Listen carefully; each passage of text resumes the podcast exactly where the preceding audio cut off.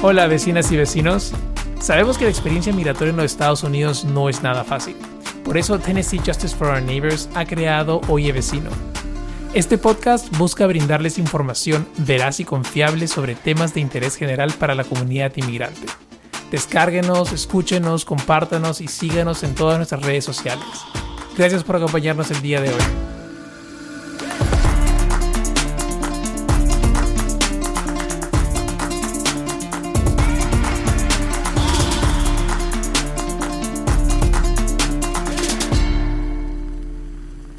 Bienvenidos a Oye Vecino. Mi nombre es Álvaro Manrique Barrenechea. Hola vecinos, ¿cómo están? Sé que ese tiempo no escuchan de nosotros. Y es que no hemos lanzado un episodio nuevo porque estábamos esperando algo especial en Oye Vecino. Estábamos trabajando en nuestro primer episodio en español y en inglés sobre DACA y los cambios que habían habido con la nueva administración. Sin embargo, cuando estábamos a punto de lanzar el episodio, sucedió esto. Texas ordenó hoy al gobierno de Biden suspender el procesamiento de nuevas solicitudes de DACA. El juez Andrew Hannon dijo que el programa creado por el expresidente Obama en el 2012 es ilegal y por lo tanto la administración debe abstenerse de emitir nuevos permisos. Y después de esa noticia, pues nuestro episodio que habíamos trabajado con tanto esfuerzo, pues simplemente ya no tenía sentido. Así que tuvimos que empezar de cero para poder entender qué es lo que significa esa decisión por parte de la Corte de Texas y de qué manera va a afectar a personas que tienen DACA. Ahora, Oye Vecino es un podcast que se pensó desde un inicio en español. Sin embargo, rápidamente nos dimos cuenta de que para poder llegar a más personas, teníamos que empezar a producir episodios en inglés. Estos acontecimientos recientes con el programa DACA pues nos hicieron abrir los ojos de que la mayoría de sus clientes que son beneficiarios de este programa pues no hablan español, ya que han vivido toda su vida en los Estados Unidos. Por lo tanto decidimos que era el momento de poder empezar a producir episodios tanto en inglés y en español. Así que si inglés es tu idioma preferencial y te sientes más cómodo escuchando la información en inglés, pues puedes parar este episodio y saltar al otro que hemos grabado que está en inglés, en el cual tocamos el mismo tema, solamente que en otro idioma. O si tal vez estás buscando practicar tu español, pues puedes terminar de escuchar este episodio y luego escuchar el que está en inglés para poder entender la información que vamos a hablar. Pero, eso sí, no te pierdas el episodio, pues la información que contiene es muy importante. Ahora, como comentaba anteriormente, esta noticia nos cayó como un baldazo de agua fría y es que no sabíamos que iba a haber una decisión sobre este tema tan rápido. Así que para poder conversar acerca de, qué manera afecta esto a personas que han aplicado por DACA por primera vez o a personas que tienen DACA y quieren renovar sus permisos de DACA y sus beneficios de DACA, pues estoy con Bethany Jackson, que es la directora legal de nuestra organización Tennessee Justice for Our Neighbors. Hola Bethany, ¿cómo estás? Bien, Álvaro, un gusto estar contigo hoy. Bueno, el viernes nos enteramos de esto y creo que en la oficina estuvimos cabizbajos y verdaderamente una noticia que no fue nada placentera. Creo que, de hecho, sabíamos que iba a venir una respuesta por parte de esta corte en Texas en algún momento, pero creo que no nos imaginábamos, o creo que no queríamos imaginarnos que iba a llegar tan rápido y, de hecho no queríamos imaginarnos que iba a ser este eh, el resultado de esa decisión. Eh, Bethany, cuéntanos tal vez un poco qué es lo que va a pasar con, lo que dice esta corte. Bueno, este corte en Texas ah, tenía un caso presentado por el estado de Texas y varios otros estados, en lo cual los estados ah, estaban diciendo que el programa de DACA ah, es en sí ilegal. Y el viernes pasado, la Corte anunció que sí, que está de acuerdo con los estados, que el programa de DACA es ilegal. Y es un problema porque una parte de esta decisión quiere decir que los jóvenes que están aplicando por DACA por primera vez ya no, ya no pueden tener una decisión por el servicio de inmigración en su caso el impacto de la decisión de la Corte es a cortar la capacidad del servicio de inmigración tomar una decisión en, los casos pendientes en este momento.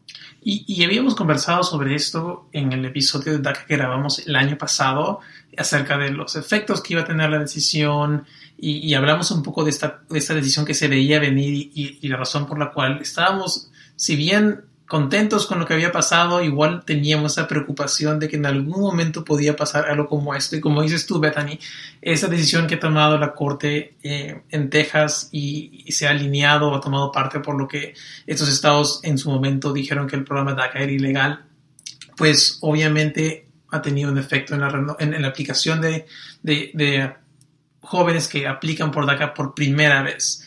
Entonces, eh, como dices tú, esta decisión no va a permitir a los jóvenes que han enviado su aplicación tener una respuesta por ahora, probablemente hasta que haya una respuesta final o una decisión final por una corte superior. ¿Cómo, cómo ves tú ese proceso en el, en el, en el corto tiempo? Bueno, por el momento no vamos a poder saber nada en cuanto a estas aplicaciones pendientes y eso es porque el, proceso va a tardar bastante. El gobierno del presidente Biden ya ha dicho que van a apelar esta decisión de la Corte en Texas, pero como digo, este proceso toma tiempo. también existe la posibilidad que, que otros estados, los cuales apoyan al programa de DACA, van a montar un, caso pidiendo que, el programa de DACA sigue. Pero en este momento no se sabe cómo, cómo va a, qué va a pasar con el Claro, estamos todos en la expectativa y, creo que lamentablemente afecta a todos los jóvenes que han estado esperando desde ya hace años porque nuevamente se abre el programa inicial, que tenían todos sus documentos listos y ya estaban ya algunos habían enviado la aplicación inicial, otros estaban a punto de enviarla y nos cae esto como un baldazo de agua fría y pues ahora estamos con mucha incertidumbre, que es el motivo por el cual estamos grabando este episodio el día de hoy para tal vez tratar de despejar algunas de las dudas que por lo menos en este momento tal vez tengamos un poco más de información. Creo que es importante, Bethany, que, que hablemos sobre qué va a pasar con aquellas personas que renuevan DACA, o sea, que ya tienen DACA, que se les va a vencer y como siempre cada dos años mandan su renovación. Bueno, es la única cosa buena de, esta decisión. El juez ha reconocido que los que ya tienen DACA, que han tenido DACA en el pasado, necesitan DACA que, dependen del programa de DACA y los permisos de trabajo y también que contribuyan a a la economía y la sociedad. Entonces, esta decisión de, la Corte de Texas no afecta a la gente que, ya tenido DACA, que, están al punto de aplicar para renovar DACA, que han tenido, hasta los que han tenido DACA en el pasado. esta decisión no tiene ningún impacto para estas personas. Bueno, eso es en sí un algo un poco bueno de todo este, de toda esta decisión que ha tomado la Corte. Ah, ahora, Bethany, esta decisión, hay mucha gente que se pregunta, ¿esto es el final de DACA? Después de decisión ya no hay vuelta atrás. quiere decir si hay vuelta atrás ah, para la gente que quiere aplicar por primera vez. Así es, esta decisión que ha tomado la Corte de, Texas es una decisión final o todavía tenemos para rato en cuanto a apelaciones y, crees que esto llegue a la Corte Suprema de los Estados Unidos? Sí, como dijimos, hay una posibilidad, bueno, el gobierno de Biden ha dicho que van a apelar la decisión y puede llegar hasta la Corte Suprema. y también puede haber otras decisiones de, otras cortes que, están ah, en oposición a, la decisión de, la Corte de Texas y por este camino la pregunta puede llegar a, la Corte Suprema. pero este proceso tarda bastante, en, entonces es difícil decir hoy en día que, va a haber una oportunidad para aplicar por primera vez este año, el año que viene, no, se puede decir en este momento. Y como acabamos de recibir la decisión el viernes pasado, el 16, y estamos en el 20 de julio, es, es, es, una noticia nueva y estamos procesando, intentando entender exactamente cómo va a desarrollar. Claro. Eh, por el momento, entonces, creo que la recomendación que, hemos tenido en la oficina, obviamente, ha sido que eh, si eres una persona que, que, todavía no tiene los documentos necesarios para aplicar por primera vez, muchos de nuestros clientes que llegaban a principio de año, de este año, no tenían todavía todos los documentos necesarios para aplicar. Eh, creo que, concuerdas conmigo con, con que el, si es que estás en esa situación, pues continúa recolectando los documentos, sigue preparándote para tener todo listo para que en el futuro, ojalá no muy lejano, si vuelven a abrir esta oportunidad, estés listo para mandar la aplicación y no te encuentren recién empezando a buscar todos los documentos necesarios, ¿verdad? Justo, sí. vale la pena estar preparado en todo momento, como todo el mundo sabe que este programa de DACA abre y cierre, abre y cierre. Entonces, si, si abre de nuevo, hay que estar preparado. Y algo que está relacionado con, con, con, DACA en sí es el tema del Advanced Parole.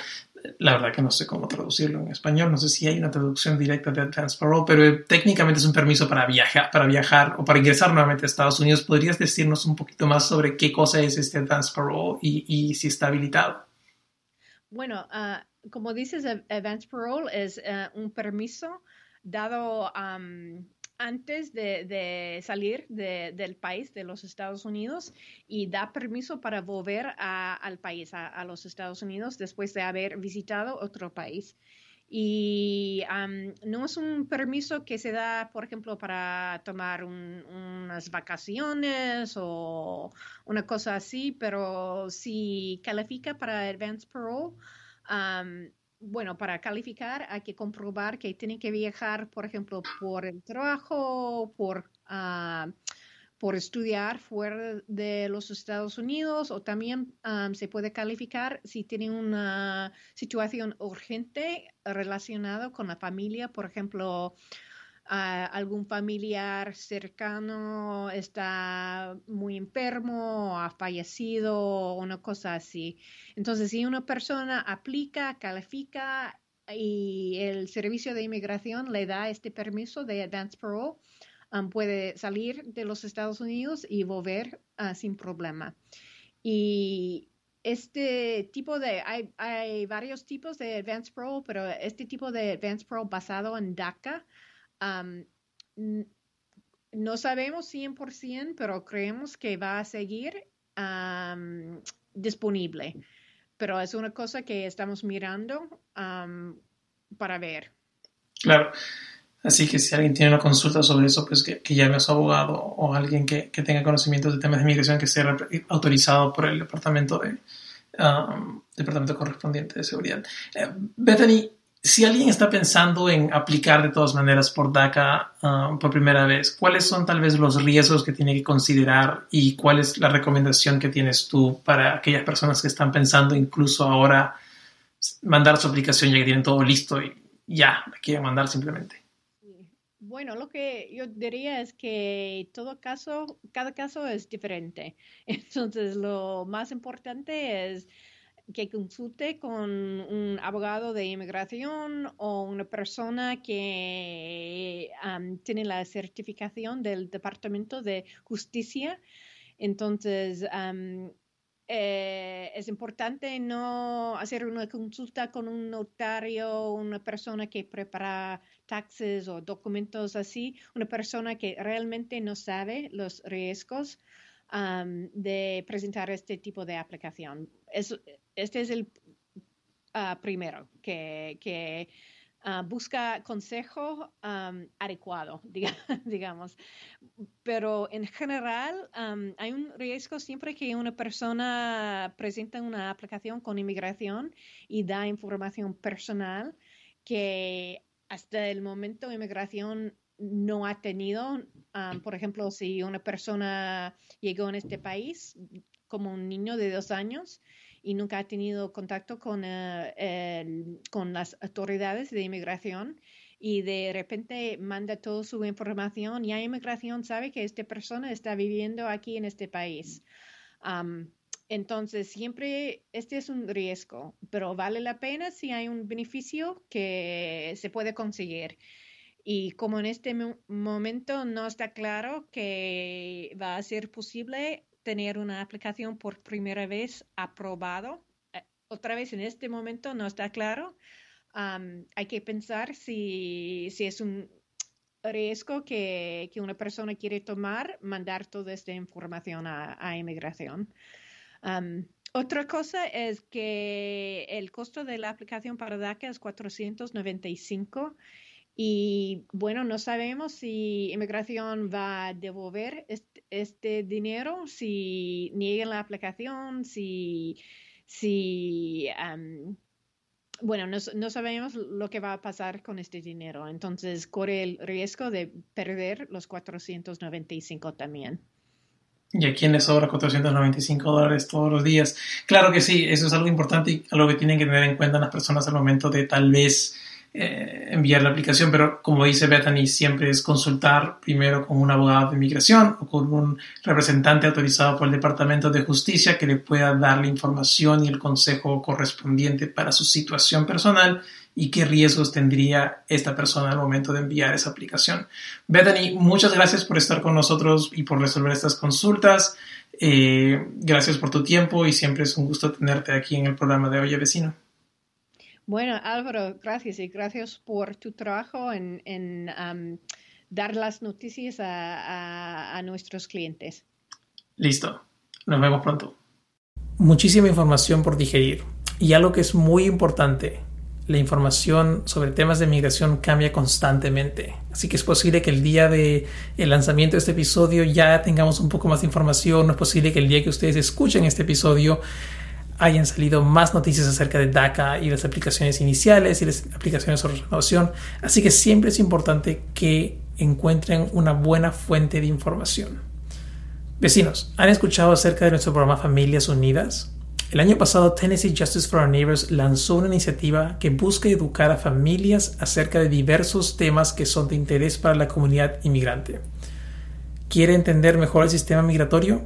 ¿Quiere saber dónde conseguir un abogado que lo asesore en algún tema legal? ¿Quiere saber cuáles son sus derechos y obligaciones en los Estados Unidos? Estos y otros temas son desarrollados a lo largo de cinco semanas. Las clases son gratuitas, virtuales y en español. El horario es súper flexible, pues los alumnos pueden ver el material en cualquier momento y cuantas veces quieran a lo largo del curso. Hemos arrancado por un par de grupos de estudiantes ya, pero no se preocupen, pues empezaremos una nueva clase en los próximos meses. Para inscribirse y averiguar cuándo empieza la siguiente sesión, envíen un mensaje de texto al teléfono 615-212-9593 o un correo electrónico a alvaro.tnjfon.org. Nuevamente el teléfono es el 615-212-9593 y el correo electrónico es alvaro.tnjfon.org. Vecinos, eso es todo por este episodio. Espero que esta información sea de ayuda no solamente para ustedes, sino también para sus familiares y amigos. No hemos conversado mucho acerca del coronavirus, pero sigue ahí. Así que no se olviden de seguir manteniendo el distanciamiento social, vacunarse si es que no lo han hecho aún y continuar usando el cubrebocas cuando estén en establecimientos cerrados. La pandemia sigue aún vigente y creo que los números no se ven nada bien. Pronto estaremos con Héctor Carrasco nuevamente para que nos cuente cómo ha ido el tema de la vacunación en este estado y en los Estados Unidos en general. Esténse atentos a nuestros siguientes episodios y ya saben, pásenle la voz a sus amigos para que también descarguen y escuchen Oye Vecino. Gracias por escucharnos. Hasta la próxima. Oye Vecino es una producción de Tennessee Justice for Our Neighbors. Nuestro equipo incluye a Tessa Lemos del Pino, Bethany Jackson, Ainet Morguía y quien les habla. La edición, contenido y mezcla de sonido de este podcast es realizado por mí. Oye Vecino es una fuente de información para la comunidad inmigrante en los Estados Unidos. Se produce y se mezcla utilizando el programa Hindenburg Pro. Soy Álvaro Manrique Barranechea. Gracias por escucharnos.